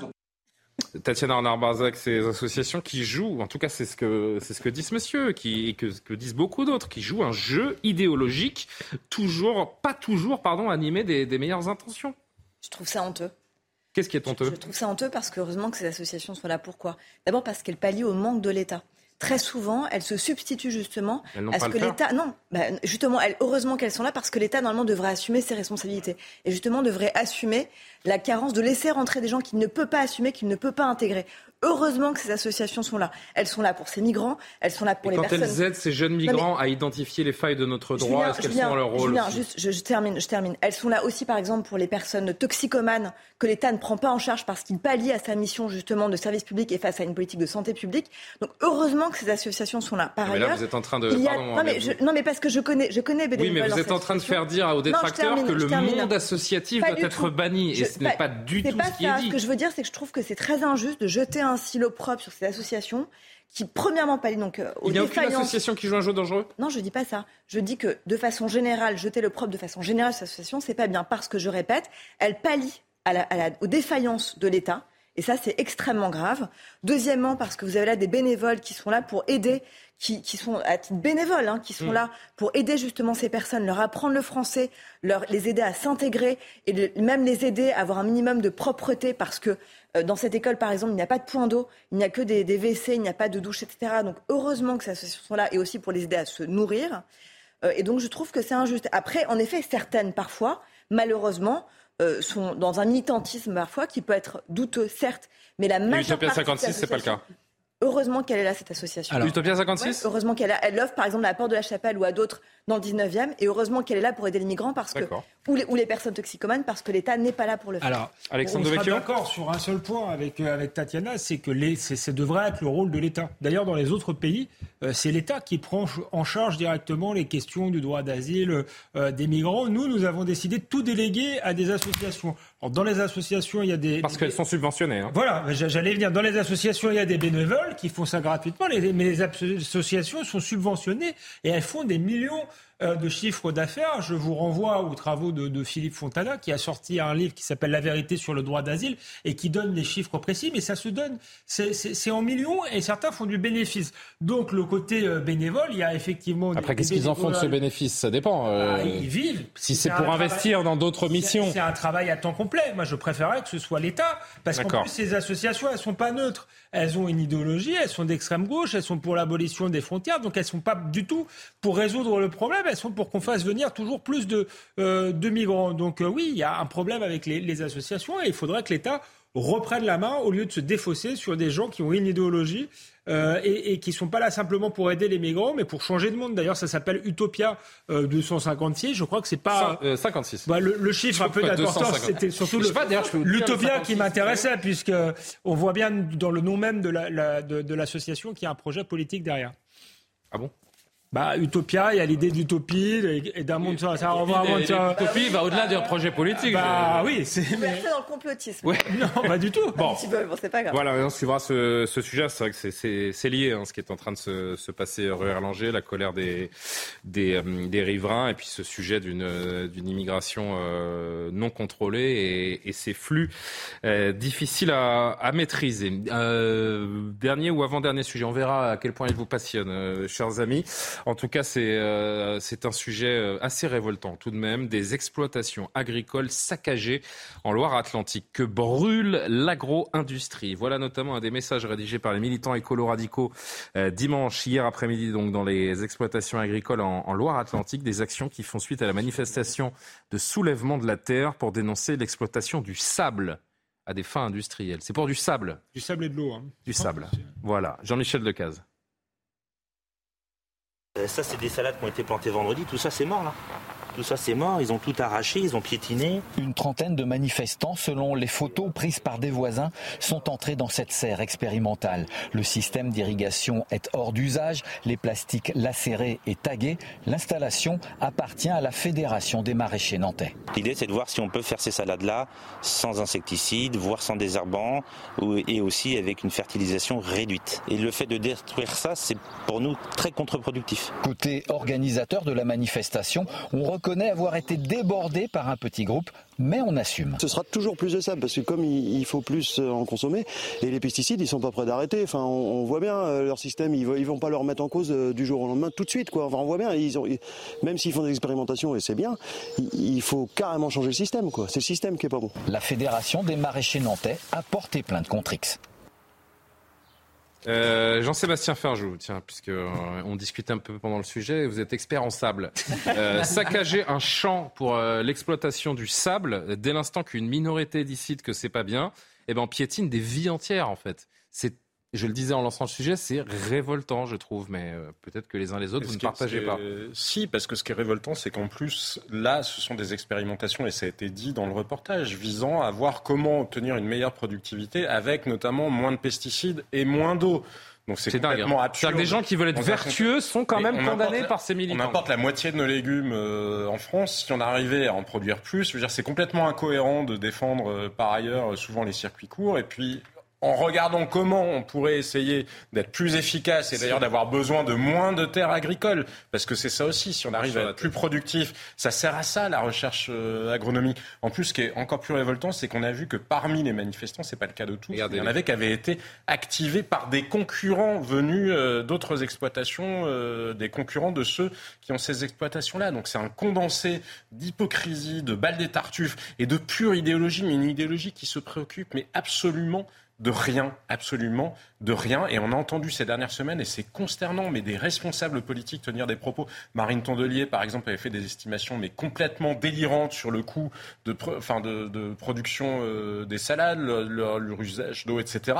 On regarde, quand, quand on pose la question à des ingénieurs agronomes et qu'on leur demande la réalité, je vous assure que et qu'on réécoute ensuite les discours euh, politiques d'un certain nombre de militants écologistes radicaux, ben c'est un monde. Ces gens-là qu'on voit à l'image. Un gouffre entre les deux. Ces gens-là que, que, l'on voit à l'image, donc en train d'arracher, de saccager, ils ont l'impression qu'ils sont en train de nous sauver la vie, là, en fait.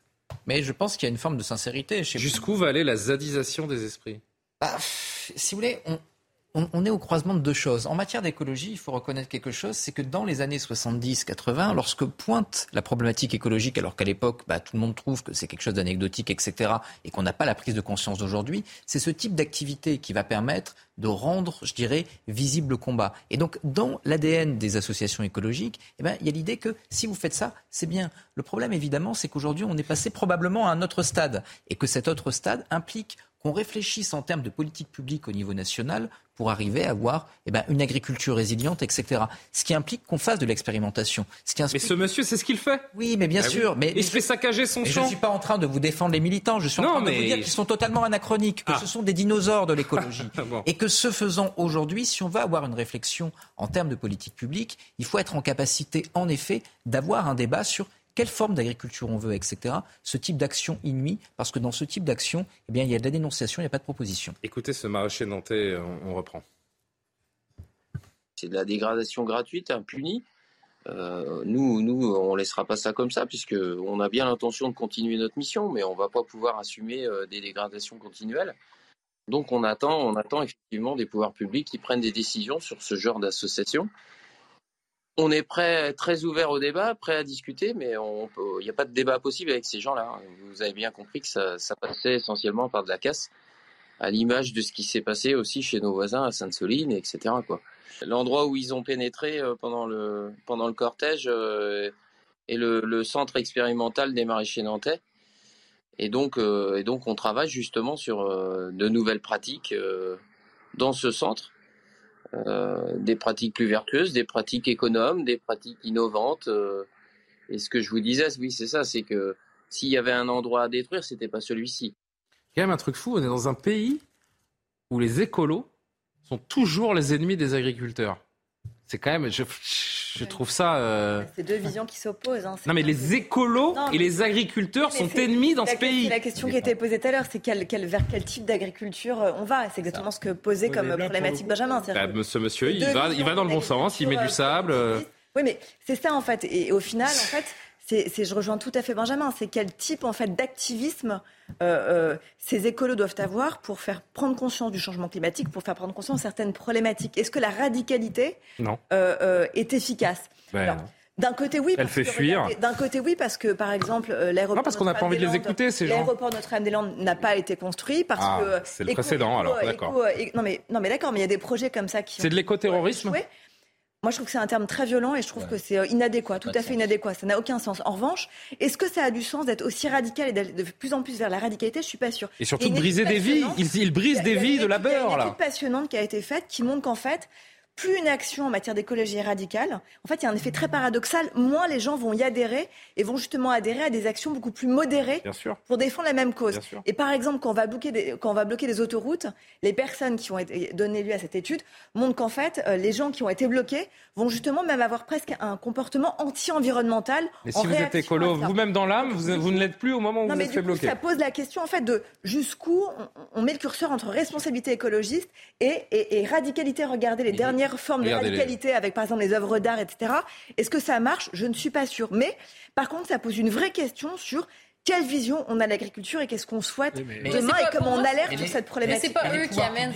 Mais, mais, les pouvoirs publics ont également un rôle, c'est-à-dire que parliez de Notre-Dame-des-Landes. Si jamais on avait eu une réflexion intelligente en matière d'écologie et on n'avait pas cédé sur Notre-Dame-des-Landes, la situation ne serait pas la même. Si vous avez un État qui ne veut pas entendre et qui ne cède qu'à la violence, eh ben ça donne ça. Mais c'est pire que ça. Et c'est exactement ce que vient de dire Bachama. Parce qu'il y a souvent beaucoup d'hypocrisie dans les discours publics euh, sur ce genre de sujet-là. Euh, il est 23h30. Karima, vous conclurez. Et Alexandre, s'il veut dire un, mot, mais juste le rappel de, de l'actualité euh, d'abord avant de conclure cette conversation. Donc. La motion de censure déposée par la NUPES a été rejetée par l'Assemblée nationale. En l'absence du soutien des Républicains, elle n'a recueilli que 239 voix sur les 289 nécessaires. Cette motion de censure de l'Alliance de gauche avait été déposée dans le prolongement de la bataille des retraites. Il s'agit de la 17e motion de censure rejetée depuis l'arrivée d'Elisabeth Borne à Matignon. Cette semaine, tous les collégiens de France suivront une heure de sensibilisation sur le harcèlement et les réseaux sociaux. Les équipes éducatives n'ont été avisées que vendredi. Les syndicats dénoncent une improvisation du ministère de l'Éducation. Demain, Papendiaï s'entretiendra avec les chefs d'établissement et les inspecteurs pour recueillir leurs remontées de terrain et échanger sur le fléau.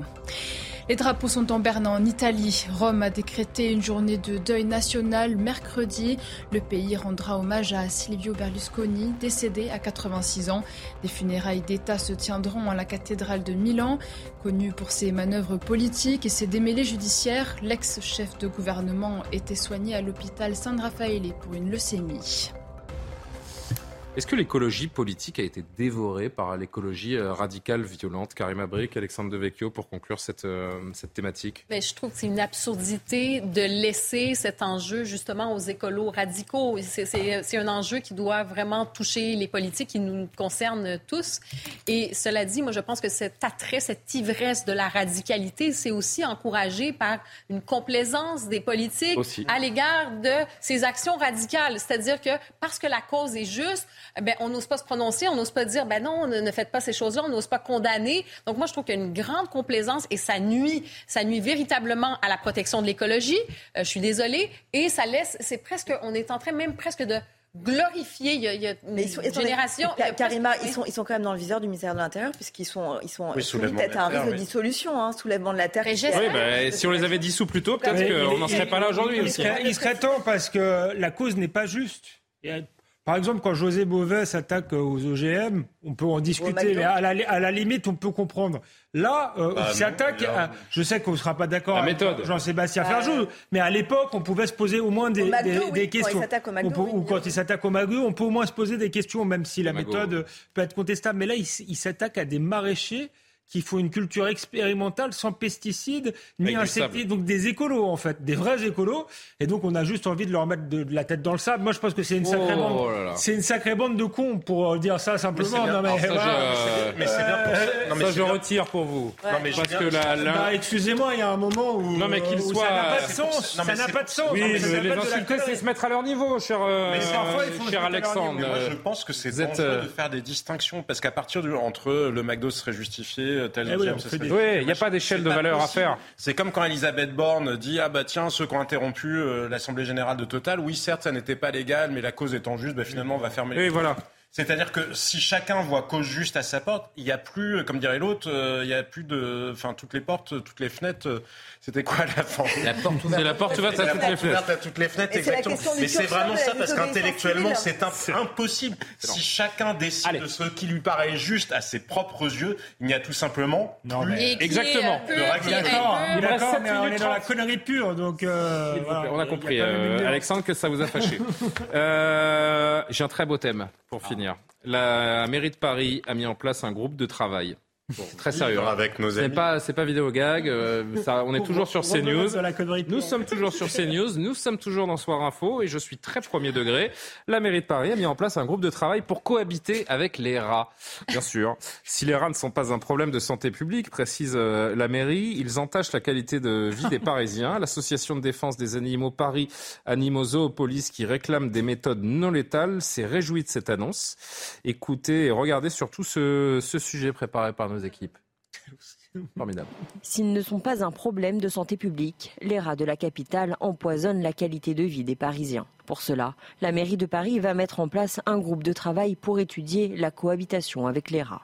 On peut pas, on va pas cohabiter avec les rats. Il y a plus de rats que d'habitants, quoi. C'est, c'est, pas la ville des Parisiens, c'est la ville des rats, clairement. Cohabiter, si chacun a son endroit, ça me dérange pas, mais il faut pas qu'ils vont empester sur euh, la vie des gens et tout. Il ne s'agit pas pour autant de vivre avec eux, mais de les traiter autrement. On porte en effet ce projet politique de défendre une cohabitation pacifique avec les animaux liminaires, notamment les rats. On doit mettre en place une politique qui fait que d'un côté, nous humains, on ne soit pas dérangés avec les rats et que de notre côté, on arrête de faire souffrir et de tuer massivement euh, les animaux, notamment les rats. Et aujourd'hui, les méthodes qui sont utilisées, c'est un arsenal de méthodes qui sont cruelles et inefficaces. Le groupe de travail, constitué d'associations, d'élus de la mairie, aura pour objectif l'instauration de nouvelles méthodes, comme l'augmentation du budget à la propreté. Aujourd'hui, il y a seulement 10% des poubelles dans la rue qui sont hermétiques. Ça veut dire que les autres sont accessibles aux rats.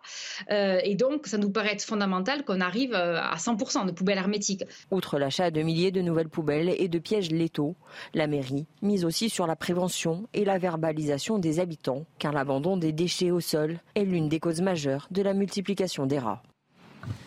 Donc vous avez bien entendu, on nous propose de cohabiter avec les. Vous avez envie de cohabiter avec les rats? Bah, Qui a envie? hein. Non mais déjà la Ils sont mignons, c'est les rats. Non mais les rats bruns, ça va, c'est pas un problème. Non mais ce que, ce que moi je trouve choquant en termes de parole publique et de crédibilité de la parole publique, c'est que l'Académie de médecine dit qu'il existe un risque sanitaire. Donc à partir du moment où l'Académie de médecine le dit, je pense qu'ils savent à peu près de quoi ils parlent et certainement mieux que la jeune femme qu'on entendait dans le reportage. Mais réellement, si la mairie de Paris parce que non mais moi je... quelle raison euh, parce que les rats sont devenus une cause. Non mais même au-delà de ça, Jean-Sébastien, on a créé. Pas, non mais juste les mots. Se lamenter sur le complotisme. Moi, c'est les mots. Ce sont les mots sur ma les mots sur ma fiche.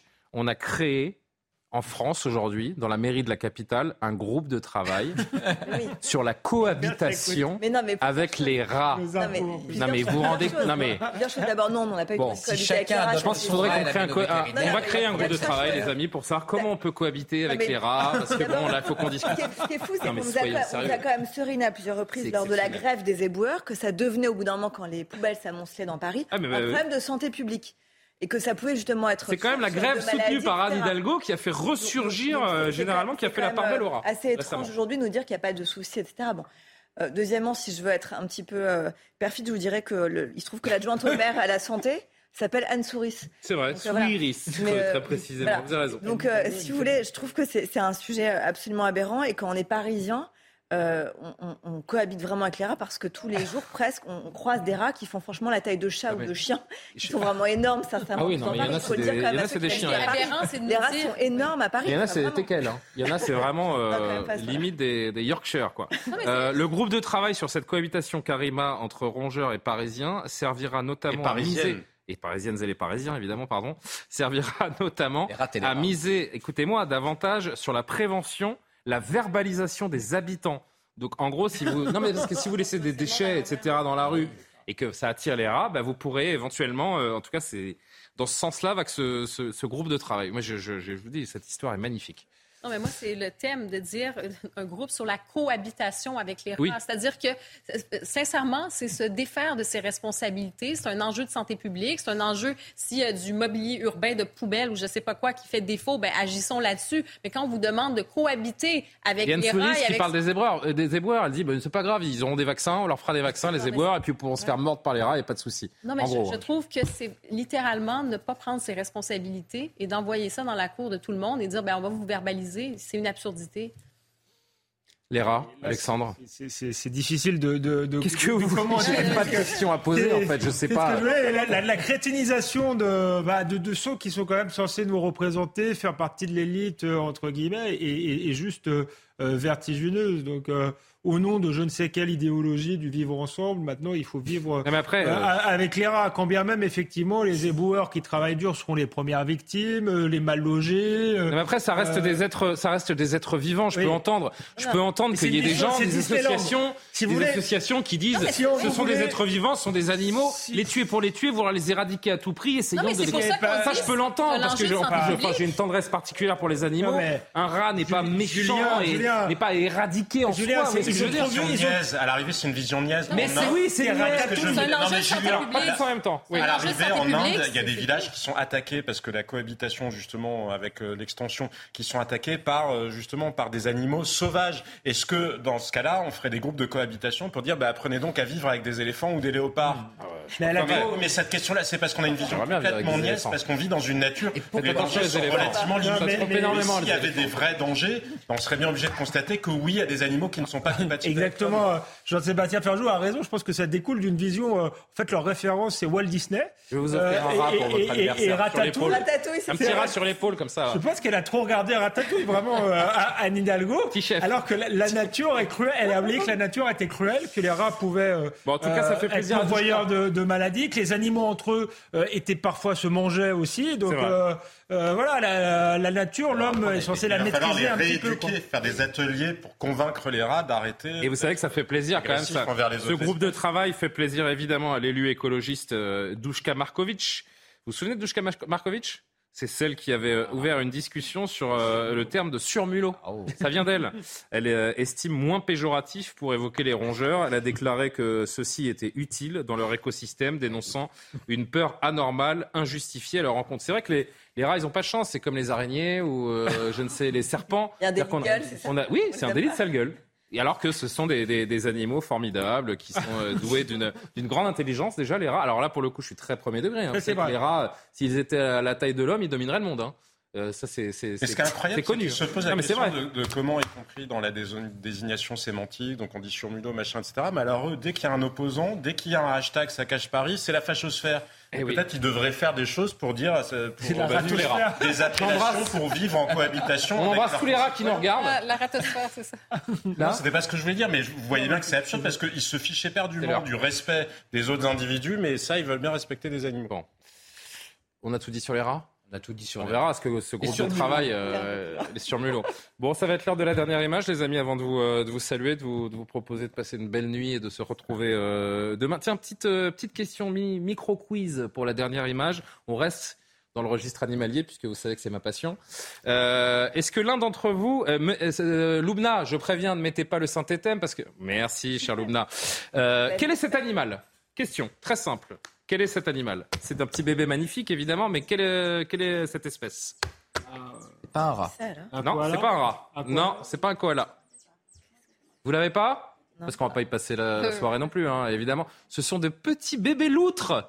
Trop mignons Un aquarium de l'ouest du Japon a récemment accueilli ces deux petites loutres euh, asiatiques. L'aquarium de Toba, précisément, qui a présenté les deux bébés, nés le 23 et le 24 mai dernier, un mâle et une femelle, qui pesaient 93 et 79 grammes euh, au moment de leur naissance. Leur naissance pardon. Trop oh, regardez le biberon là. Trop mignon. Magnifique. Euh, la loutre asiatique à griffes courtes est la plus petite espèce de loutre au monde. Elle est originaire d'Asie du Sud-Est, euh, d'Asie du Sud et du Sud-Ouest, mesure environ 50 à 60 cm de la tête à la queue, menacée par euh, la perte d'habitat, la pollution, le commerce illégal d'animaux de compagnie. La population est en déclin parce qu'elles sont tellement mignonnes ces petites loutres que c'est devenu euh, des animaux de compagnie, notamment euh, euh, choisis par, euh, par beaucoup de Japonais. Donc c'est évidemment un, habit- un animal sauvage qui n'a pas euh, vocation à être euh, un animal domestique, euh, particulièrement populaire au Japon pour leur petite frimousse. On l'a vu, mais elle reste donc un animal sauvage qu'il faut protéger et que ce parc donc continue de protéger avec cette petite naissance. On a envie de leur faire des petites, euh, des petites caresses comme ça sur le. Pas, sur pas le hyper sauvage comme contexte Ouais, de non, vie, mais pas. Non. Non mais elles viennent, là on les, on, c'est des espèces protégées, donc on essaie de les, de les faire euh, se reproduire et puis ensuite on les enverra euh, découvrir leur, leur milieu sauvage, cher Jean-Sébastien. Voilà, vous, êtes, vous, vous voulez toujours casser mes images de fin. Vous, je sais, vous prenez un malin objectif. plaisir à saboter mon image de fin. Mais comment je C'est vais vrai, pourrir J'en ai- remarqué. Bon, Karima Ah non, mais c'est euh, c'est attendrissant, ça. On aimerait cohabiter, mais non, ce sont Eh des oui. animaux Oui, je sauvages. cohabiter voilà. avec des petites loutres, Oui, euh, c'est- quoique, c'est ça, on verra. exactement. C'est spéciste. Oui, quel préjugé. Il faudrait quand Eh même ouais, quoi des préjugés. ressemble. Je retire ce que je viens de dire. Non, c'est faux. J'aime les rats aussi. Qu'est-ce que vous voulez que je dise? Du moment qu'ils nous mordent pas. Bon, merci à tous d'avoir suivi euh, ce soir info. Alexandre, je vous mets un A plus ce soir. Ah, merci. Vous avez bien commencé et bien terminé entre les deux. Mais le début et la fin étaient parfaits. toujours, les bons je journalistes, c'était l'intro et la chute. Merci à Luna Daoudi et, euh, et la, la grande architecte de ce soir info. Je vous souhaite une belle nuit et à demain. Bonne nuit.